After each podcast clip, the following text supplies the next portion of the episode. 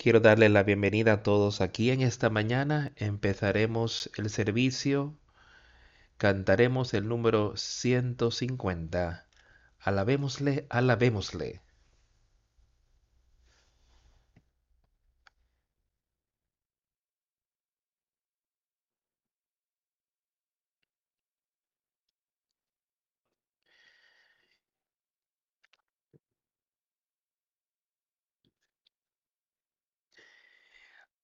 Alabémosle, alabémosle, Jesús nuestro bendito Redentor.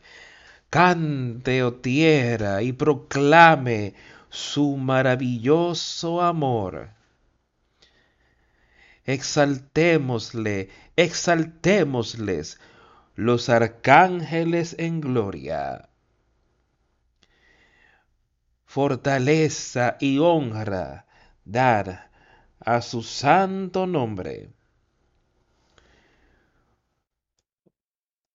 Como un pastor, Jesús cuidará de sus hijos. En sus armas, en sus brazos, los lleva todo el día. Alábenlemos, alabémosle. Alaben su excelente grandeza alabémosle, alabémosle por siempre en canción gozosa. Alabémosle, alabémosle, Jesús, nuestro bendito Redentor. Nuestros pecados Él sufrió, por ellos sangró y murió. Él es nuestra roca, nuestra esperanza eterna de salvación. Exaltémosle, exaltémosle al Jesús crucificado. Sonar sus alabanzas a Jesús quien llevó nuestras penas. Un amor infinito maravilloso, profundo y fuerte. Alabémosle, alabémosle. Contemos su excelente grandeza, alabémosle, alabémosle, por siempre en gozosa canción. Alabémosle, alabémosle, Jesús nuestro bendito Redentor los puertas celestiales resuenan con hosanas. Jesús, el Salvador, reina por siempre y siempre. Coronadle, coronadle, profeta, sacerdote y rey. Cristo viene victorioso sobre el mundo. Poder y gloria le pertenecen al Señor. Alabémosle, alabémosle, contar de su excelente grandeza. Alabémosle, alabémosle, por siempre en gozosa canción.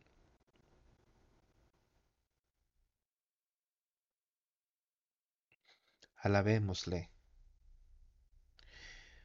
por lo que Él ha hecho por todos nosotros. Dice que Él es nuestro bendito redentor.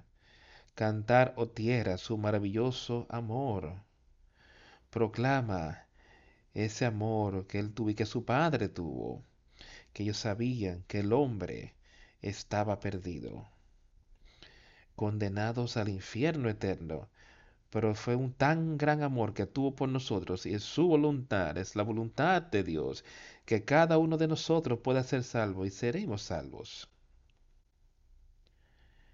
Él tuvo un amor tan grande que envió a su hijo aquí. Estaba leyendo recientemente sobre la resurrección y lo que ocurrió allí. Y cuán triste es cuando no estemos a veces y pensando en lo que estaba ocurriendo con nuestro Señor.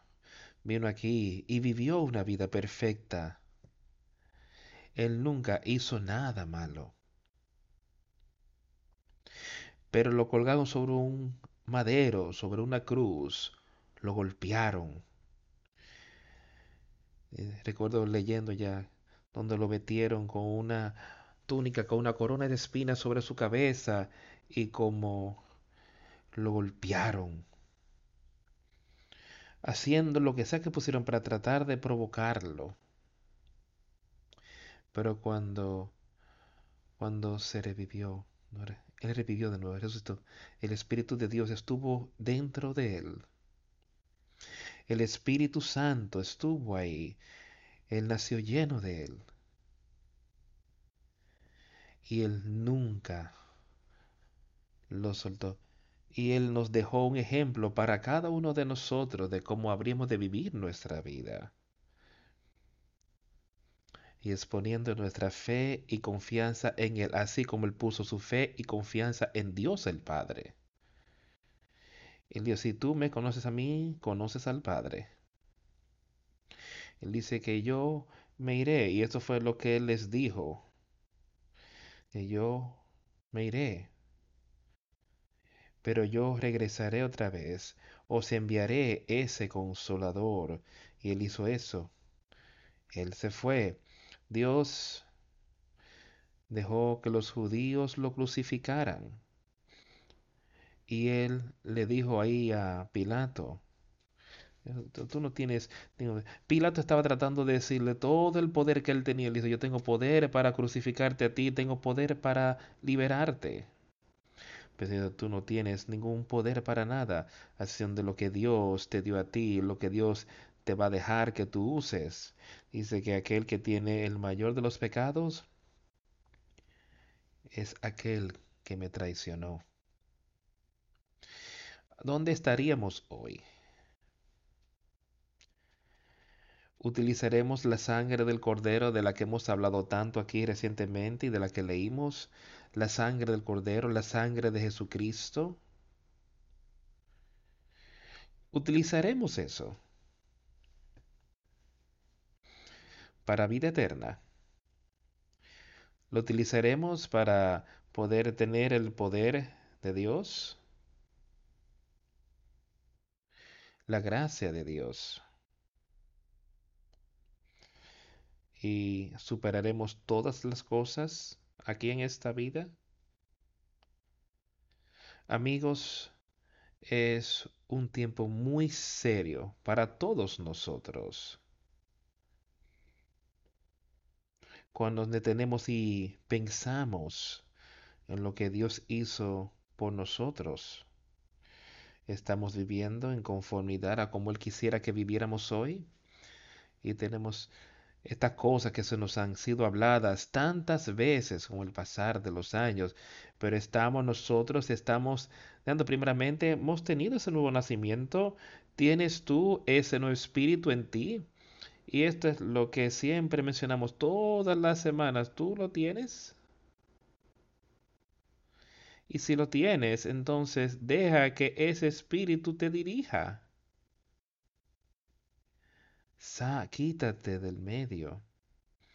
Y deja que ese espíritu te dirija y todo lo que hacemos, todo lo que decimos, desea que vamos, cómo nos vestimos, en nuestra vida diaria Deja que ese espíritu te dirija y sé uno con Jesucristo y Dios el Padre. Llegará un momento y con muchos de nosotros aquí no será mucho tiempo. Y si son muchos años, eso no es mucho tiempo comparado con la eternidad. Pero dejaremos esta tierra, nosotros nos iremos e iremos a este hogar deseado. ¿Y cuál será esa condición con nosotros? Aún si tú vives hasta ser 100 años, que sería algo de mucha vejez, eso pasaría muy rápido pero tenemos la oportunidad de conocer a Jesucristo, tenemos una oportunidad de vivir en conformidad a como Él quiere que vivamos hoy. Y tenemos una oportunidad de animarnos unos a otros. Y yo sé que hay cosas que se pueden ver muy desoladas, muy desconcertantes, y hay cosas que ocurren en la vida que pueden cambiar nuestro estilo de vida. Pero lo más grande que puede pasar en nuestra vida es recibir ese Espíritu Santo y eso definitivamente cambiará nuestro estilo de vida. Pongamos nuestra fe y pongamos nuestra confianza en Jesucristo en esta mañana y alcancemos la victoria.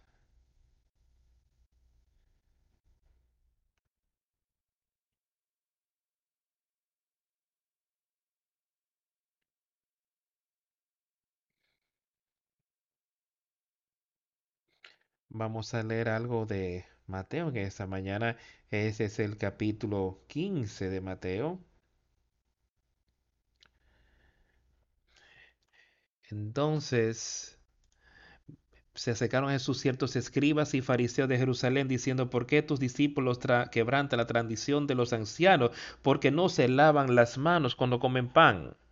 Respondiendo él les dijo, ¿por qué también vosotros quebrantáis el mandamiento de Dios por vuestra tradición? Porque Dios mandó diciendo, honra a tu padre y a tu madre, y el que maldiga al padre o a la madre muera irremisiblemente. Pero vosotros decís, cualquiera que diga a su padre o a su madre, es mi ofrenda a Dios todo aquello con que pudiera ayudarte. Ya no ha de honrar a su padre o a su madre. Así veis invalidado el mandamiento de Dios por vuestra tradición. Ahora ellos tenían todo tipos de leyes, todo tipos de cosas que habían por las que trataban de vivir en aquellos días. Los judíos, los fariseos, los escribas y todos ellos. Y aquí tomaron la ley de Moisés y le siguieron agregando más y más y más cosas. Y aquí simplemente tiene una ley que dice que tú tienes que lavarte las manos antes de comer. Y iban a Cristo y tenían algo contra él y contra sus discípulos aquí, porque ellos sintieron como que no estaban siguiendo lo que era su ley. Pero Cristo le dijo ahí mismo, un momento, un momento, Tú estás hablando aquí que es muy menor. Yo quiero que tú te detengas. Hay uno de los mandamientos ahí. Y Dios le mandó diciendo, honra a tu padre a tu madre. Ese es uno de los diez mandamientos. Y eso es para cada uno de nosotros aquí hoy. A los jóvenes, no importa que tú eras. Si tú todavía tienes un padre o una madre que está viviendo, tú demostrarle honra. Eh, porque tú también, también quebrantáis los mandamientos de Dios por vuestra tradición. Que estas personas venían ahí en su manera santurrona, tratando de poner la obra del Señor, denigrarla. Pero el Señor pudo simplemente mostrarles como en su manera santurrona de ser ya habían cambiado la palabra de Dios, la habían convertido en una mería. Y vemos ese tipo de cosas ocurrir hoy en todo el mundo. Como ellos toman la palabra de Dios y la convierten en una mentira. Él dice, porque Dios os mandó diciendo, honra a tu padre y a tu madre. Y el que maldiga al padre o a la madre muera irrevisiblemente. Era algo muy serio según la ley de Moisés para que alguien no honrara y que maldijera a su padre y madre algo muy serio. Pues dice, pero dice, pero eso es decir, cualquiera que diga a su padre o su madre, es mi ofrenda a Dios, todo aquello por que pudiera ayudarte, ya no ha de honrar a su padre o a su madre, sería libre. Así habéis invalidado el mandamiento de por vuestra tradición. Ahora, ¿qué tal con nosotros hoy? Hemos hecho los mandamientos de Dios de sin efecto solo porque queremos vivir y tener una mente carnal, un estilo de vida carnal. Saben, podemos estar viviendo en lo mismo en ese tipo de cosas. Dice, y no honra ya a su padre y su madre, así que quedará libre. Por tanto, habéis invalidado el mandamiento de Dios por vuestra tradición. Si solo decimos, bueno, está bien para que yo viva en este pecado, es bueno para mí hacer eso cuando va en contra la palabra del Señor. Si lo que ustedes han hecho es, haban de tomar los mandamientos de Dios y lo dejaron sin efecto, los habéis invalidado por vuestras tradiciones o creencias. yo sé que esas cosas han pasado en todo el mundo. Yo sé que están pasando en el mundo hoy. Y está aquí mismo con nosotros. Dejemos que el Señor nos muestre lo que Él quiere que hagamos. Ustedes hipócritas. Bien profetizó de vosotros Isaías cuando dijo, este pueblo de labios me honra,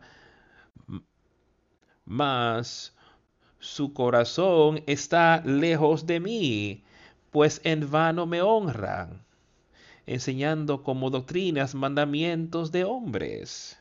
Ahora escucha con cuidado lo que le está diciendo. Eh, hipócritas.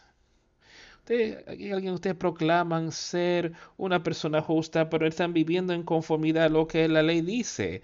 Eso es lo que él les estaba diciendo. Dice, ustedes son hipócritas bien profetizó de vosotros Isaías. Esta gente, este pueblo de labios, me honra. Y me honra con sus labios, mas su corazón está lejos de mí. Ahora, yo quiero que todos en esta mañana tomemos ese verso ahí mismo y simplemente lo apliquemos a nosotros mismos. Estamos hablando y honrándolo a Él con nuestros labios. Y podemos hablar y hacer todo tipo de cosas. ¿Dónde está nuestro corazón? ¿Está nuestro corazón en Jesucristo? ¿Está nuestro corazón lleno de su espíritu? Él ha podido escribir su palabra en tu corazón en, vano me honra, enseñando como doctrinas mandamientos de hombres. Yo no quiero tener los mandamientos de Dios que estamos enseñando. Yo quiero que sea la pura palabra de Jesucristo que está en este libro, la palabra de Dios. La verdad, eso es lo que yo quiero predicar e enseñarle a cada uno de nosotros aquí hoy. Es enseñar la verdad y llamando así la multitud, les dijo, oír y entender. Es lo que yo quiero que todos hagamos aquí hoy. Hemos venido aquí. Ustedes pueden decir, sí, esta es una multitud de personas. Ahora, ¿qué es lo que le está diciendo? Él dice, oír y entender. Oír mi palabra y entiéndanla. No sean como estos aquí que me honran con sus labios nada más pero su corazón está lejos de mí. Y yo puedo ir y proclamar que sí, yo he hecho una oración y yo creo en Jesucristo, pero cómo se ve mi vida en eso, ¿cuál es mi, cuáles son mis obras diarias, muestran eso. En vano me honran. No quiero nada que ver con eso. No, no lo que entra en la boca contamina al hombre, mas lo que sale de la boca, esto contamina al hombre. Lo que sale de la boca, lo que tú comes, bueno, eso no te va a contaminar el espíritu, sino lo que sale de esa boca las palabras que dice, dice Santiago dice que esa lengua es algo malvado.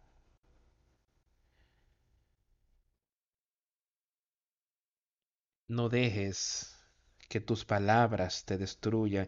Él dice, deja que tus palabras sean sí, sí y no, no.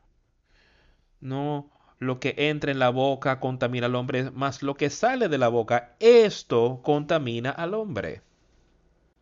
Entonces acercándose sus discípulos le dijeron, ¿sabes que los fariseos se ofendieron cuando oyeron esta palabra? Los discípulos vinieron donde él y habían escuchado todo esto que Cristo les había dicho a los fariseos. Y ahora sus discípulos lo vieron y dijeron, ¿no sabes que los fariseos se ofendieron cuando oyeron esto?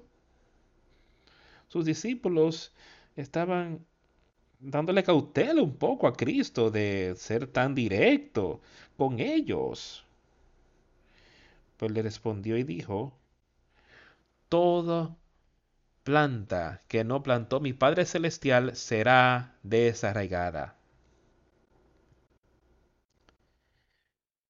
Eso también es algo que de lo que intentamos escuchar, que es, déjalo solo, déjalos, son ciegos, guías de ciegos, y si el ciego guiare al ciego, ambos caerán en el hoyo. Toda planta que no plantó mi Padre Celestial será desarraigada. Recordándoles a ellos, digo que el, el sembrador fue a sembrar la semilla y así lo hizo. Y cuando llegó, había, habían lo que es hierbas malas, no solamente la hierba lo que le estaba sembrando, había muchas otras plantas que no eran buenas. Y algunos de ellos lo miraron y dijeron, ¿qué quieres que hagamos, maestro? ¿Vamos y sacamos la cizaña? No, déjalos solos. Dijo entonces, en el tiempo de la cosecha, mis segadores vendrán y ellos reunirán el trigo y echarán la cizaña para ser quemada, la se echará a un lado para ser quemada. Y eso es básicamente lo que yo veo que le está hablando aquí. Dejadlos, son ciegos, guías de ciegos. Y si somos ciegos espiritualmente, nosotros no podemos guiar a nadie a esa vida espiritual. Él dice que serán líderes de los hijos, dejadlos que serían ciegos guías de cielo. Y si el ciego guiara al cielo, al ciego, ambos caerán en el hoyo. Yo pregunto, como yo quiero ojos, vista completa, quiero ojos para ver hoy, ojos espirituales, oídos espirituales, conocimiento y sabiduría espiritual, es por lo que yo oro todos los días que yo puedo recibir. Yo no quiero caer en el, la zanja. Yo no quiero estar en ese amplio camino que lleva a la destrucción, sino quiero tener oídos para ver, ver ojos para, para yo mantenerme en ese camino derecho y estrecho. Que Dios el Padre ilumina su espíritu es aquel que nos dirige cuando estamos ahí. Y Él te mantendrá fuera de la zanja si lo seguimos en el hoyo. Respondiendo, Pedro le dijo, explícanos esta parábola. Jesús dijo, ¿también vosotros sois aún sin entendimiento? ¿No entendéis que todo lo que entra en la boca va al vientre y es echado en la letrina? Pero lo que sale de la boca, del corazón sale. Y esto contamina al hombre. Él simplemente le estaba explicando un, poco, cuida un poco más de lo que habíamos hablado. Pero básicamente es lo mismo, es lo que estábamos hablando aquí. Escucha lo que le estaba diciendo. Sus discípulos, Pedro, y Pedro estaba ahí, uno de sus principales discípulos, pero no entendió de lo que Cristo estaba hablando y él dijo, también también están ustedes sin entendimiento, Pedro. Estamos aquí hoy sin entendimiento de la palabra de Dios que ha sido predicada y que se nos ha dicho tanto. O tenemos ese entendimiento de que podemos reconocerlo a Él. Dice, ¿acaso no entendéis que todo lo que entra en la boca va al vientre y es echado en la letrina? Eso no tiene nada que ver con nuestra parte espiritual, dice él, y entra directamente a la boca, pasa por el estómago y sale por los intestinos. Pero lo que sale de la boca, del corazón sale. Y esto contamina al hombre.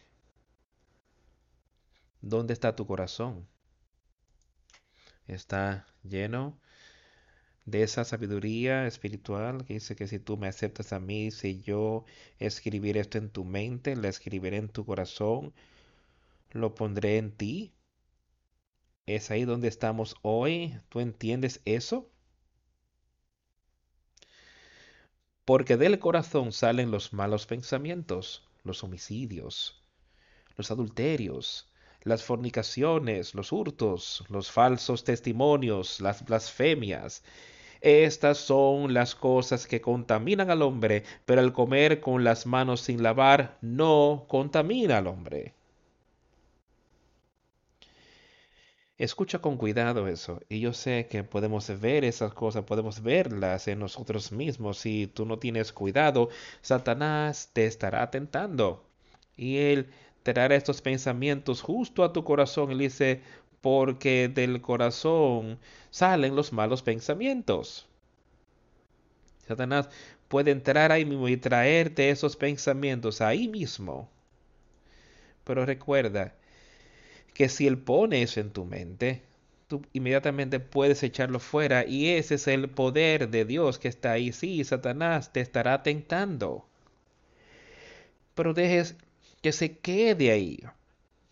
Cuando ese pensamiento malvado llega a tu mente, a tu corazón, utiliza el poder de Dios para echarlo fuera. Dile, Satanás, quítate delante de mí. Inmediatamente él tiene que huir. Y él continúa hablando de algunas otras cosas. Y mira, en el mundo hoy, mira en el mar, mal que está ocurriendo hoy en el hombre lo que ocurre. Ese adulterios, homicidios, es la maldad del hombre cuando está haciendo este tipo de cosas, no siguiendo la ley de Dios. Fornicaciones, los hurtos, falsos testimonios, blasfemias, estas son las cosas que contaminan al hombre. Pero el comer con las manos sin lavar no contamina al hombre. Eso no hace nada para contaminar espiritualmente, pero estas otras cosas aquí de lo que él está hablando sí puede y te contaminará espiritualmente si tú no dejas que la palabra de Dios sea fuerte contigo, si tú no dejas que eso venza todas las cosas en ti. Recuerda eso, porque del corazón salen los malos pensamientos, homicidios, adulterios, hurtos, falsos testimonios, blasfemias. Estas son las cosas que contaminan al hombre. Y vemos eso en todo el mundo hoy. Pero es ahí donde está el hombre, participando en todo tipo de cosas así. Saliendo Jesús de allí, se fue a la región de Tiro y de Sidón. Y he aquí una mujer cananea que había salido de aquella región clamaba diciéndole, Señor Hijo de David, ten misericordia de mí, mi hija es gravemente atormentada por un demonio. Pero Jesús no le respondió palabra. Entonces acercándose a sus discípulos le rogaron diciendo, despídela, pues da voces tras nosotros. Él respondiendo dijo, no soy enviado sino a las ovejas perdidas de la casa de Israel. Entonces ella vino y se postró ante él diciendo, Señor, socórreme. Esta dama no se dio por vencido. Ella sabía algo acerca del Señor. Ella conocía de lo que él podía hacer, los poderes que él tenía, que Dios le había dado. Ella fue ahí donde él. ten misericordia de mí. Y es ahí donde cada uno de nosotros necesita estar hoy frente a Jesucristo. Ten misericordia de mí. Hijo de David, mi es gravemente atormentada por un demonio. Atormentada por un demonio. Algo estaba mal con ella. Podemos ver estas cosas ocurrir en todo el mundo hoy. No hay, no es nada más que Satanás en estas personas que cometen esos horribles delitos y cosas que hacen. Dice que su hija es gravemente atormentada por un demonio. Y eso es lo único que le puede decir a estas personas que salen y matan a personas y hacen todo tipo de cosas, roban. No son más que personas atormentadas como por el espíritu de Satanás. El diablo está dentro de ellos. Pero Jesús no le respondió palabra. Entonces, acercándose a sus discípulos, le rogaron diciendo, despídela, pues da voces tras nosotros. Él respondiendo dijo, no soy enviado sino a las ovejas perdidas de la casa de Israel. Entonces ella vino y se postró ante él diciendo, Señor, socórreme. Continuó yendo a él. Eso era lo que ella estaba haciendo, continuando, recurriendo a Cristo a Dios por Jesucristo. Señor, socórreme. Yo sé que es ahí donde cada uno de nosotros tienes que estar. Tenemos que estar rogándole que tenga misericordia de nosotros y que nos ayude. Entonces ella vino y se postró ante él diciéndolo, Señor, socórreme. Respondiendo, él dijo, no está bien tomar el pan de los hijos y echarlo a los perrillos. Y ella dijo, sí, Señor. Pero aún los perrillos comen de las migajas que caen de la mesa de sus amos. Ella tenía gran fe, gran fe en lo que Jesús podía hacer. Y mira lo que ella trajo, cuando ella le trajo estas cosas. Había muchas personas cuando él dijo eso, que no está bien tomar el pan de los hijos y echarlo a los perrillos. Eso sería muy ofensivo a mucha gente. ¿Sería esto, sería eso ofensivo para nosotros hoy? Pero ella no dejó que eso la ofendiera. Ella sabía quién estaba hablando estas palabras. Era el Hijo de Dios. Ella sabía algo acerca de lo que estaba ocurriendo ahí. Había algo sobre cómo los judíos y las personas de Canaán eran. Y lo que él dijo ahí. Dijo, sí, Señor, pero aún los perrillos comen de las migajas que caen de la mesa de sus amos. Solo esperando las migajas que Cristo nos dará para que podamos ser alimentados y crecer espiritualmente. Pero sabes, escucha lo que ocurrió. Entonces respondiendo Jesús dijo, oh mujer, grande es tu fe. Hágase contigo como quieres. Grande es tu fe. ¿Es nuestra fe así en esta mañana? Tenemos tanta fe en esta mañana en Jesucristo por lo que Él posee. Ella no se dio por vencido. Ten misericordia de mí, oh Señor. Y cuando Él le dijo, estas cosas, ella dijo, no me no soy enviado a esta gente, estoy enviado a la casa de Israel. Ella no se dio por vencido. Ayúdame, Señor, socórreme. Entonces, cuando ella, donde le dijo a ella, la comparó con un perro.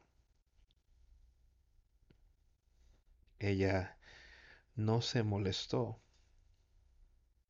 Y simplemente le dijo, sí, Señor, eso es verdad. Pero así los perros comen de las migajas que caen de las mesas de sus amos. Entonces, respondiendo Jesús, dijo, oh mujer, grande es tu fe, hágase contigo como quieres. Y su hija fue sanada desde aquella hora. La fe en Jesucristo y mira lo que estaba ocurriendo. Mira lo que ocurrió ahí.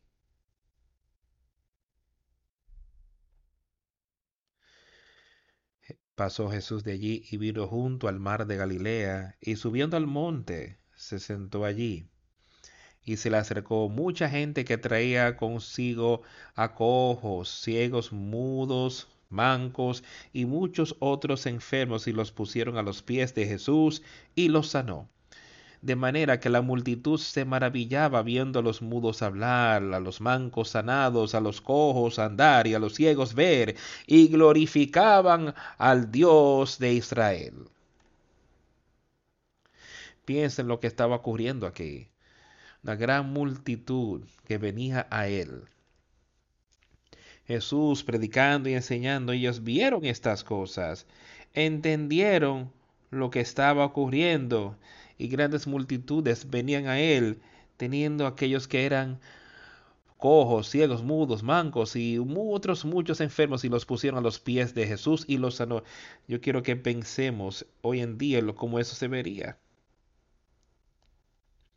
Lo que necesitamos estar viendo es aquellos que son cojos espiritualmente, aquellos que son ciegos espiritualmente, aquellos que son mudos espiritualmente, que son mancos espiritualmente y muchas otras afecciones lo que sea, si no estamos andando en buen estar con Jesucristo, pongámonos en buen estado con Él. A Él, eso es lo que estas personas estaban haciendo. Sabían que Él tiene ayuda. Así como la dama, yo sé que Jesucristo tiene ayuda para cada uno de nosotros que está aquí hoy. ¿A dónde vamos a poner nuestra fe y confianza entonces? ¿En el hombre? o la pondremos en su palabra, en Jesucristo y en Dios el Padre. Hemos escuchado mucho sobre poner nuestra fe y confiar en el hombre recientemente, pero eso no nos va a salvar para nada. Así como Pablo, ni Apolos, ni Cefas, lo único que podían hacer era sembrar y regar, pero Dios el que da el crecimiento. es lo que estaba ocurriendo aquí mismo. Dios le está dando el crecimiento por medio de Jesucristo nuestro Señor. Dios nos dará el crecimiento si nosotros vamos a Él. Así como esta gente lo buscó y le trajo a los enfermos y lo pusieron ahí delante de Él. Busca a Jesucristo. Si tú estás enfermo espiritualmente, búscalo y ven y ponlo a sus pies, y él te sanará.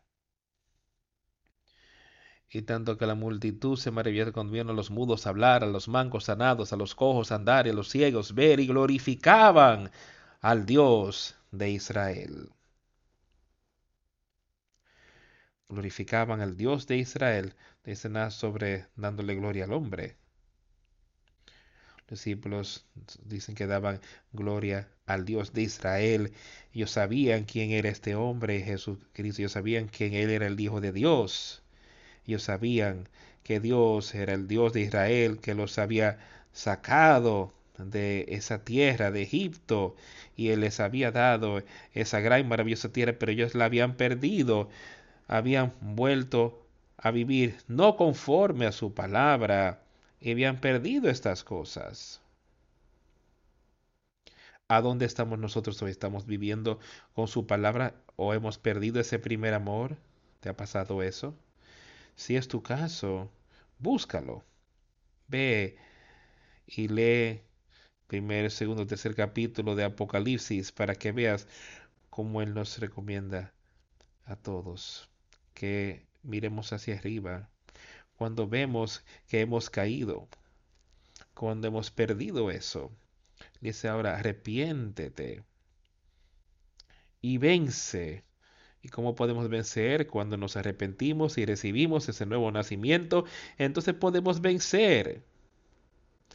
Arrepintámonos y venzamos y alcancemos victoria en Jesucristo. Y Jesús, llamando a sus discípulos, dijo, tengo compasión de la gente porque ya hace tres días que están conmigo y no tienen que comer, y enviarlos en ayunas no quiero, no sea que desmayen en el camino. Entonces sus discípulos le dijeron, ¿de dónde tenemos nosotros tantos panes en el desierto para saciar a una multitud tan grande? Jesús les dijo, ¿cuántos panes tenéis? Y ellos dijeron siete y unos pocos pececillos. Jesús sabía qué haría. Él sabía todo sobre lo que estaba, iba a ocurrir. Dice, yo tengo compasión de esta multitud que ha venido aquí a oír mi palabra. Yo tengo compasión por ellos. Vamos a darles algo de comer. Han estado conmigo tres días aquí en este desierto. Dice, ¿cuántos peces tenéis? Y Piensa toda esta multitud que estaba ahí, que quizás cinco mil, quizás. ¿Y qué hizo él? dice, ¿cuántos panes tenéis? Eso lo desanimó a él o desanimó a su gente. Eh, dijeron siete y unos pocos pececillos, que eran siete panes y unos pocos pececillos para cinco mil personas. ¿Pero estaban desanimados? No. ¿Era Dios capaz de continuar? ¿Era Dios capaz de hacer ese milagro ahí mismo con Cristo y la gente? Sí. Y él mandó a la multitud a sentarse en la tierra y tomando los siete panes y los peces dio gracias y los partió y dio a sus discípulos y los discípulos a la multitud. Y comieron todos y se saciaron y recogieron lo que sobró de los pedazos, siete canastas llenas. Y eran los que habían comido cuatro mil hombres, sin contar las mujeres y los niños. Probablemente quizá pudieron haber sido ocho a diez mil personas. Ya estaban los hombres, de que cuatro mil hombres. Y entonces dice, sin contar las mujeres y los niños. Es muy posible que pudiera haber tanto como 8 a 10 mil personas a quien él alimentó con apenas siete panecillos y unos pocos peces. Que Dios fue que hizo eso. Dios fue capaz y Él es más que capaz hoy de hacer lo que sea necesario para que nosotros seamos alimentados espiritualmente, amigos míos. ¿Puedes tú recibir estas cosas? ¿Sabes eso en tu corazón? ¿Tú tienes ese conocimiento, ese entendimiento? Y él despidió a la multitud y, tomó, y llegó a la región de Magdala. Iba a diferentes lugares predicando y enseñando las maravillosas palabras de vida. animando a las personas a creer en Él, animando a las personas a tener estas cosas escritas en su corazón, a poner su fe y confianza en Jesucristo. Y otra vez en este próximo versículo vamos a ver lo que está ocurriendo aquí. Miren los fariseos otra vez y los saduceos. Eso es lo que así fue empezó el otro capítulo. Gente tratando de derribar la obra del Señor en aquel tiempo. ¿Y que le está diciendo? Dice que los fariseos también con los saduceos vinieron para tentarle y pidieron que les mostrase señal del cielo, mas él respondiendo les dijo, cuando anochece decís buen tiempo, porque el cielo tiene arreboles, y por la mañana hoy habrá tempestad, porque tiene arreboles el cielo nublado, Hipócrita, sabéis distinguir el aspecto del cielo, mas las señales de los tiempos no podéis. La generación mala y adúltera demanda señal, pero señal no le será dada, sino la señal del profeta Jonás, y dejándolo se fue. Ahora, ¿cuál fue la señal del profeta Jonás? ¿Qué hizo Jonás? Él fue y predicó arrepentimiento. Dios iba a destruir Nínive. Él les había dicho que iba a destruirla. Ahora tú ve ahí y predica. Y él descendió y predicó y le dijo lo que les iba a pasar. Y ellos se arrepintieron de sus pecados, se arrepintieron de sus obras malas y Dios no los destruyó. Dice, esa es la señal ahí tenemos las mismas señales que esas personas tuvieron.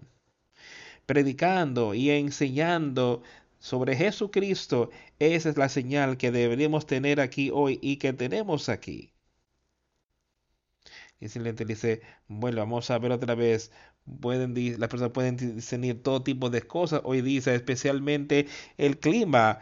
Nosotros sabemos mucho más que la mayoría de la gente que puede ir ahí y decirte todo sobre el clima.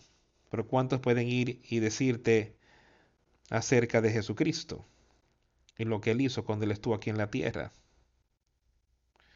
¿Cuántos pueden hacer eso? Podemos ser llenos con ese tipo de cosas y, dejándolos se fue. Aquí estamos los fariseos y los escribas, los saduceos, tratando de tentarlo a hacer algún tipo de milagro. Él acababa de hacer un maravilloso milagro allí alimentando a ese gran grupo de personas y ahora aquí querían ver algo más. Pero, ¿cómo les llamó él a ellos? ¿Qué dijo sobre ellos? En la, en la noche de aquí dice, una generación mal y adúltera demanda señal. Pero señal no le será dada, sino la señal del profeta Jonás. Ahí en ese tercer versículo dice, hipócritas. ¿Por qué son hipócritas? Porque estaban haciendo exactamente lo que hacían en ese capítulo 15. Me honran con sus pero su colación estaba lejos de él. Son hipócritas. Ustedes creen que están sirviendo a Dios, pero están lejos. Entonces Jesús les dijo, Mirad, guardaos de la levadura de los fariseos y de los saduceos. Ellos pensaban dentro de sí diciendo esto dice porque no trajimos pan. Ahora Jesús les está hablando a sus discípulos. Dice ustedes, cuidado, tengan cuidado de la levadura de los fariseos y de los saduceos. Pero les va a explicar, él le va a explicar estas cosas y de lo que él estaba hablando aquí. Ellos no entendieron lo que le estaba diciendo. Ellos pensaban que él simplemente le estaba diciendo que, bueno, Pensan porque no hemos traído pan en este viaje. Entonces cuando Jesús les dijo, mirad, Dios pensaba esto dice por tenemos pan. Y entendió Jesús le dijo, ¿por qué pensáis entre vosotros, hombres de poca fe, que no tenéis pan? Hombres de poca fe. Escuchen lo que él continúa diciéndoles acerca de lo que acaba de ocurrir. Y si ustedes aún no entienden ni se acordáis de los cinco panes entre los cinco mil hombres y cuántas cestas recogisteis, ¿no recuerdan eso? ¿No recuerdan? Ustedes están preocupando de lo que yo estoy diciendo. También nosotros no traemos pan. Bueno, si no tenemos pan, ustedes no han visto lo que yo puedo hacer si es necesario, si necesitamos pan, lo que Dios hará por nosotros. Tú aún no entiendes ni recordáis los cinco panes entre los cinco hombres, cuántas cestas recogiste, ni los siete panes entre cuatro mil y cuántas canastas recogisteis.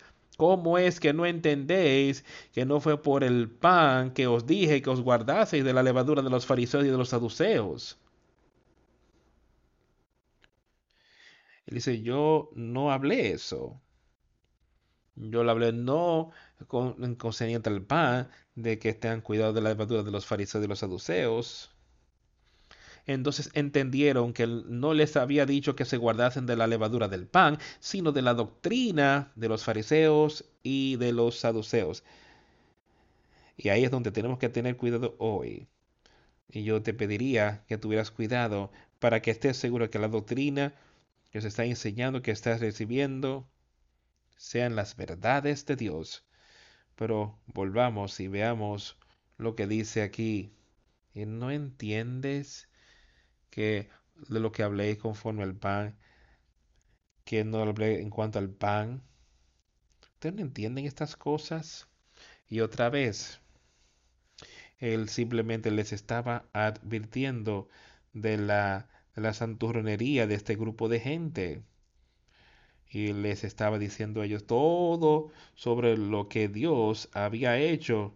No entiendes, y yo quiero que nuestras mentes hoy, yo quiero que tú te detengas y pienses un poco acerca de lo que Dios ha hecho para este grupo de personas aquí mismo. Les estaba diciendo aquí que Dios, ¿tú no recuerdas las cinco panes y los cinco mil, los siete panes y los cuatro mil?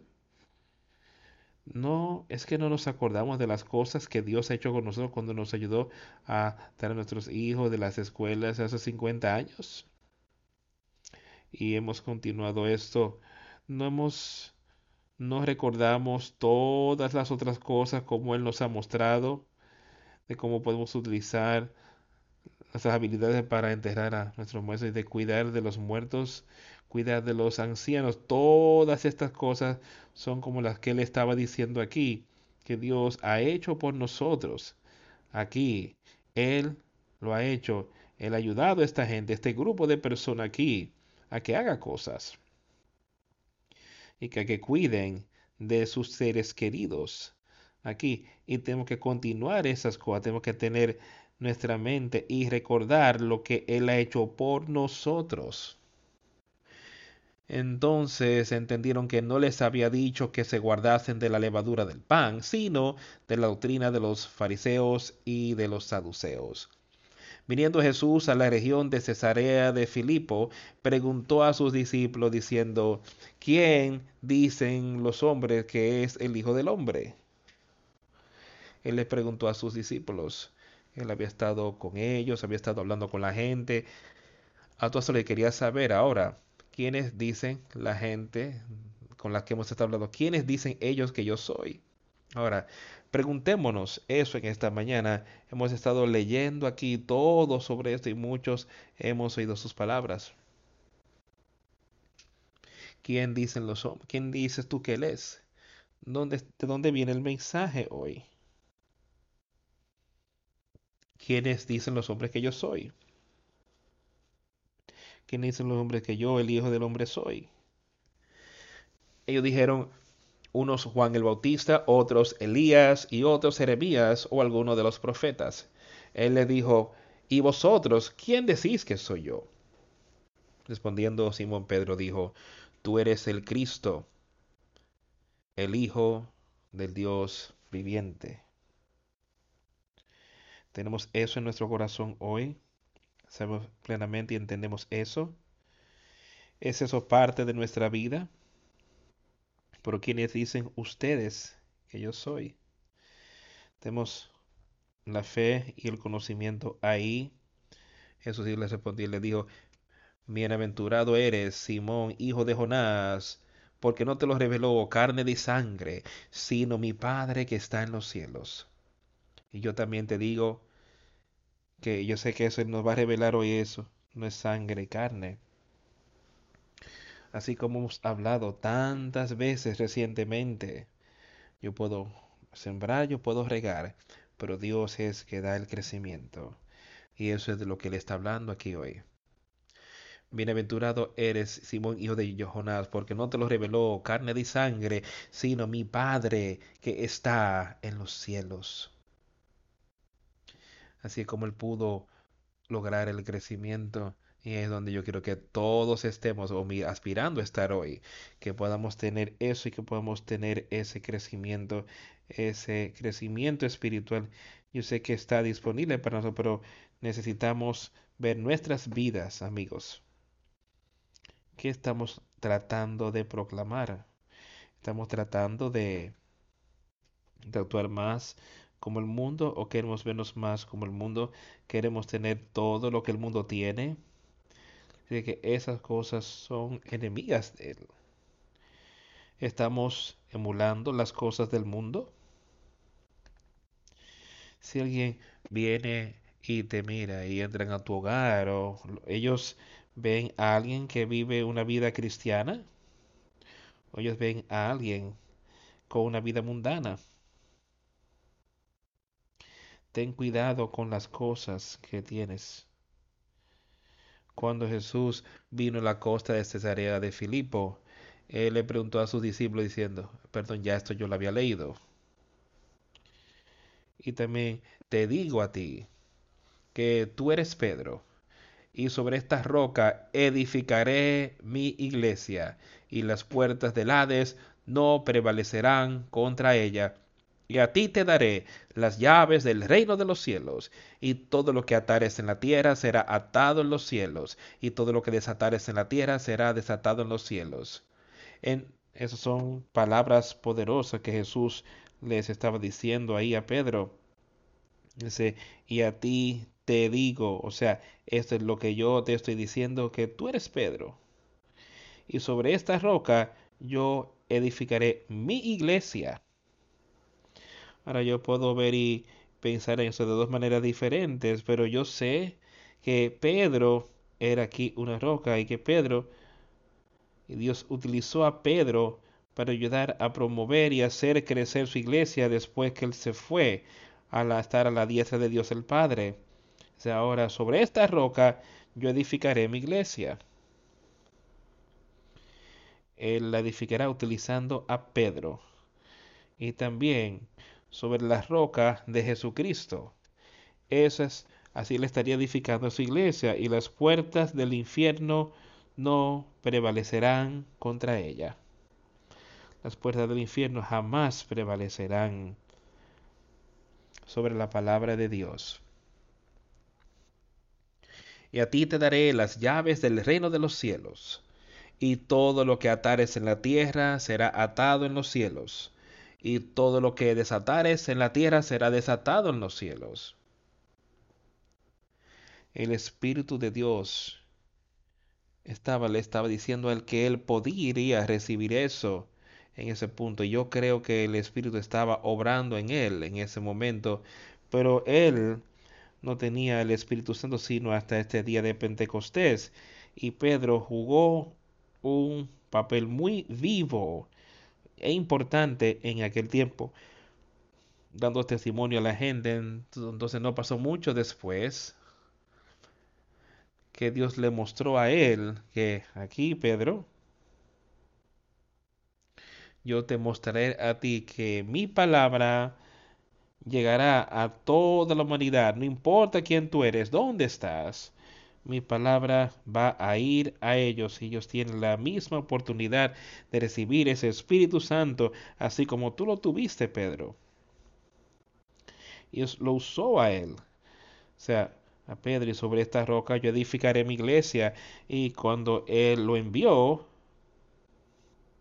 a conocer a Cornelio y cuando él hablaba y diciéndole las maravillosas palabras de vida, el Espíritu Santo vino sobre toda la gente que estaba en ese aposento. Una cosa maravillosa estaba ocurriendo. Algo maravilloso. Y eso es de lo que él estaba hablando, que él haría por él. Dice, yo te daré a ti las llaves del reino de los cielos. Y entonces él pudo ir y predicar y enseñar. Y de ayudar a otros a entender. Desde entonces, entonces él encargó a sus discípulos, mandó a sus discípulos que a nadie le dijesen que él era Jesús el Cristo. Desde ese entonces comenzó Jesús a declarar a sus discípulos que le era necesario ir a Jerusalén y padecer mucho de los ancianos, de los principales sacerdotes y los escribas y ser muerto y resucitar al tercer día. Aquí otra vez él está empezando a decirles, él está acercándose al final de su vida. Está empezando a decirle a sus discípulos sobre lo que estaba a punto de acontecer. cómo él tenía que ir a Jerusalén y sufrir muchas cosas de los ancianos y principales sacerdotes y escribas, esa misma gente que proclamaban ser el pueblo de Dios. Estaba desechando. Yo sufriré mucho por parte de ellos. La misma gente, no dejemos que esas cosas estén así en nosotros yo te pido y te continúo pidiendo que ores, que vayas a Dios para que Él nos limpie bien a cada uno de nosotros y que nos haga apto para ser usado por Él aquí en la tierra y alcancemos victoria. Podemos, podemos alcanzar victoria en Jesucristo. Entonces Pedro, tomando la parte, comenzó a reconvenirle diciendo, ten compasión de ti. En ninguna manera esto te acontezca. Ahora, yo quiero que pienses en esto. Esto no lo leímos no hace mucho. Es que piensa en todo lo que estaba ocurriendo aquí. unos pocos versículos le está diciendo a Pedro que tú eres pez sobre esta roca edificaré mi iglesia. Él está diciéndole como e, él, sería el papel y que Dios le había revelado a él que él era el Hijo de Dios. Dios se lo había revelado a él. Ahora Pedro, mientras Jesús apenas les explicaba de lo que estaba a punto de acontecer, cómo él sufriría, cómo él sería crucificado y sería resucitado. Ahora escucha lo que hizo Pedro. Entonces Pedro, tomando la parte, comenzó a reconvenirle diciendo, Señor, ten compasión de ti. En ninguna manera esto te acontezca. Pedro, reprochando la palabra de Dios, refutando a Jesucristo. Escucha lo que hizo Cristo. Pero se volvió a Pedro y le dijo, Quítate delante de mí, Satanás. Me eres tropiezo, porque no pones la mira en las cosas de Dios, sino en las de los hombres. Eres una ofensa para mí. No seamos, jamás tratemos de adelantarnos del Señor. Porque es tanto que tanto lugar donde él dice, espera en el Señor, espera en mí. Yo te daré reposo, yo he vencido al mundo. Solo espera en Él y Él nos guiará. Y cuando Él trae estas cosas a nuestras mentes, movámonos, quedémonos arriba, quedemos con su palabra. Quítate de delante de mí, Satanás, porque me eres tropiezo, porque no pones la mira en las cosas de Dios, sino en las de los hombres. El hombre estaba estorba, queriendo estorbar la obra de Dios. Jesús lo señaló. Él echó a Pedro a un lado. No lo reprochó fuertemente. ¿Pedro se ofendió? No. Él continuó haciendo la obra. Y eso es lo que yo quiero ver hoy. Continuemos haciendo la obra.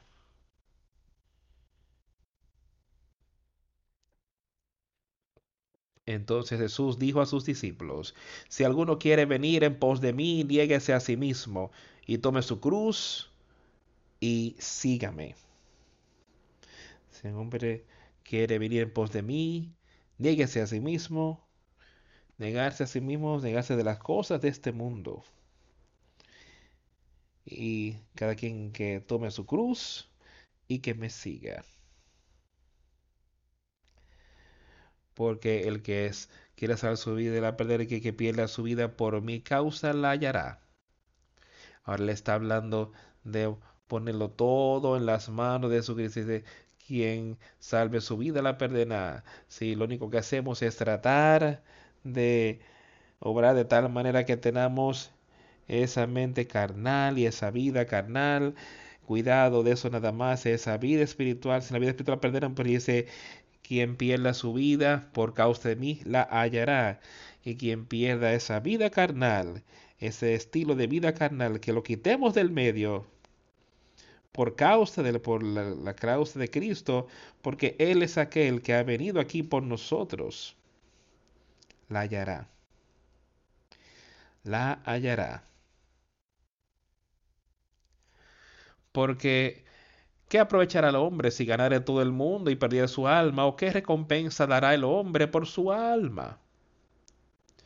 Amigos, tengamos mucho cuidado con estas cosas. De que aprovechar al hombre si gana todo el mundo y pierde su alma.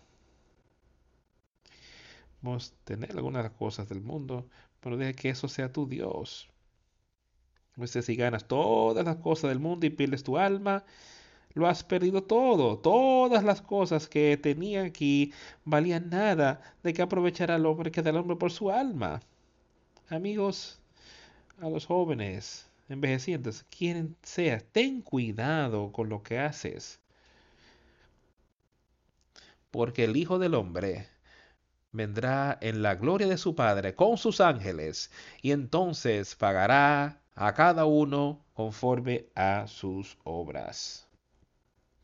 El Hijo del Hombre vendrá en la gloria de su Padre con sus ángeles, y él recompensará a cada hombre con su oso. yo sé que él está hablando de ese último día, cuando él desciende de los cielos con esa gran trompeta.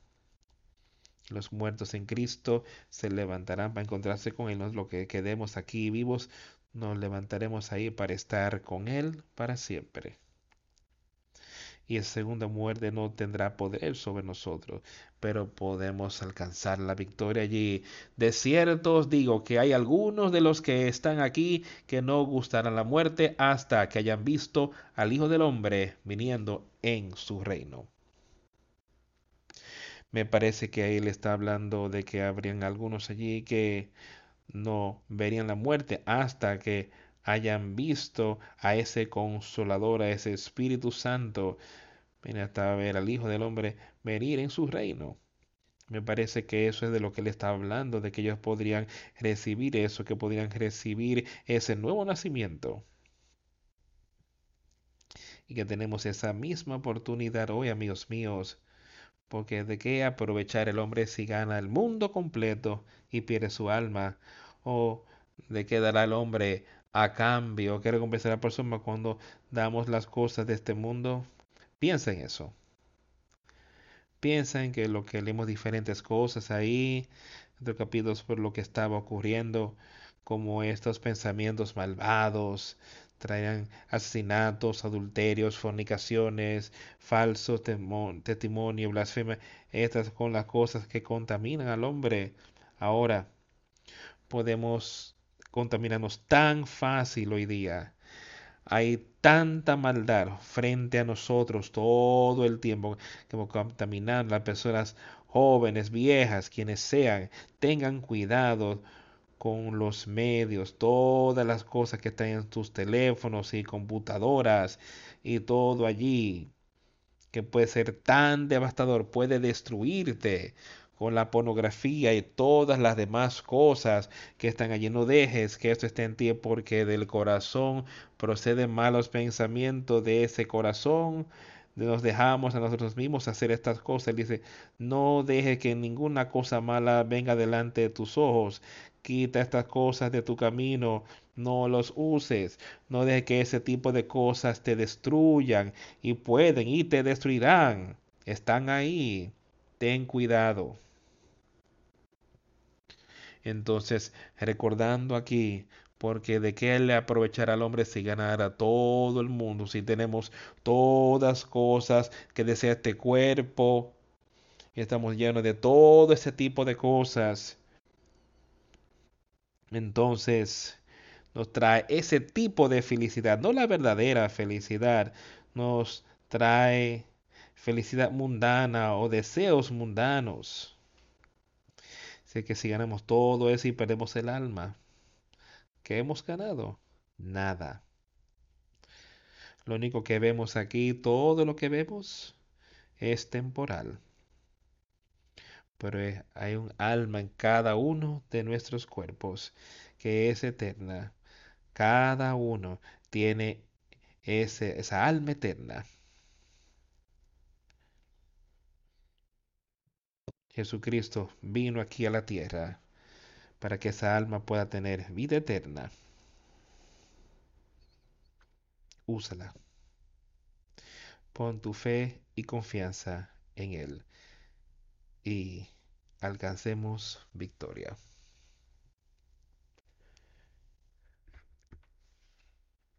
Cantaremos el número 319 viene un gran día. Y ahí viene, amigo mío, viene un gran día. Seamos uno con Él.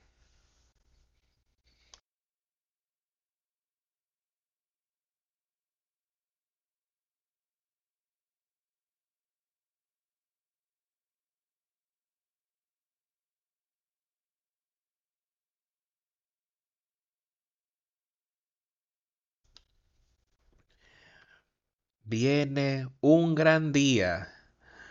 Viene un gran día. Viene un gran día. Cuando los santos y los pecadores serán separados a izquierda y a derecha. ¿Estás listo? ¿Estás listo para ese día? ¿Estás listo? ¿Estás listo? ¿Estás listo para el día del día del juicio? ¿Estás listo?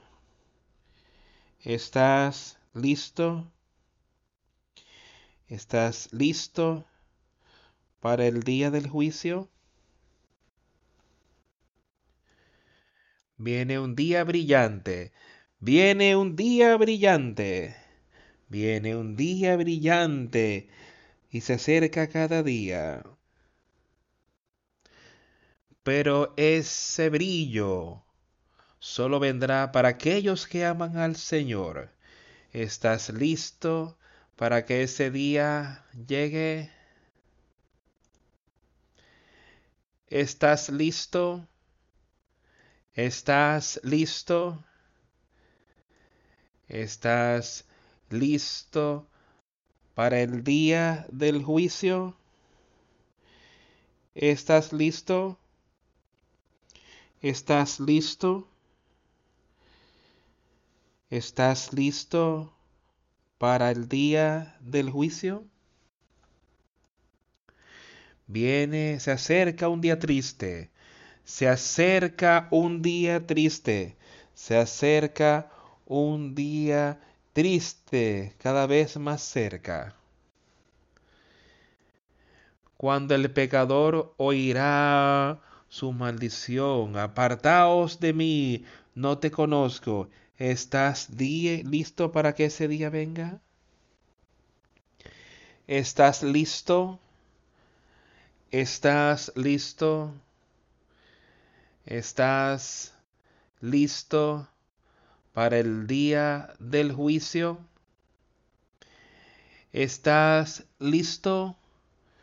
¿Estás listo para el día de, para el día del juicio?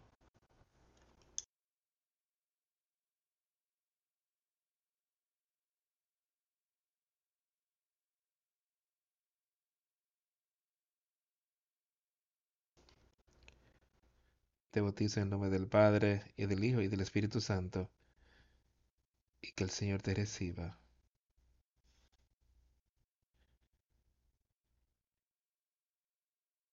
Te bautizo en el nombre del Padre, y del Hijo, y del Espíritu Santo, y que el Señor te reciba.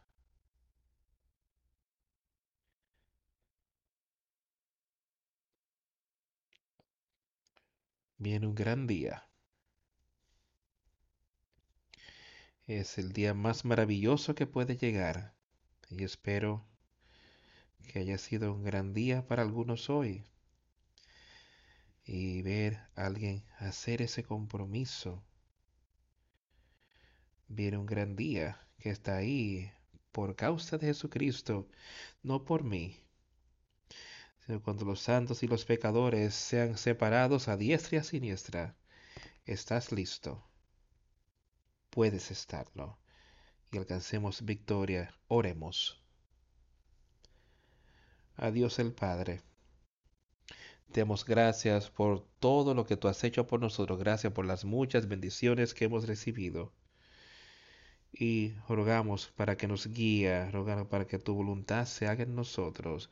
Rogamos para que podamos animar a otros a venir a ti, a recurrir a ti. Y Dios, queremos que tú hagas una búsqueda, escudriñes el alma de cada uno y que nos muestre lo que quieres que nosotros hagamos. Y que podemos utilizar lo que tú nos has confiado en nuestras manos para ayudar a tu reino aquí en la tierra. Sé con nosotros en los días venideros y ayúdanos a todos a estar fuertes en tu espíritu. En el nombre de Jesús hemos orado. Amén.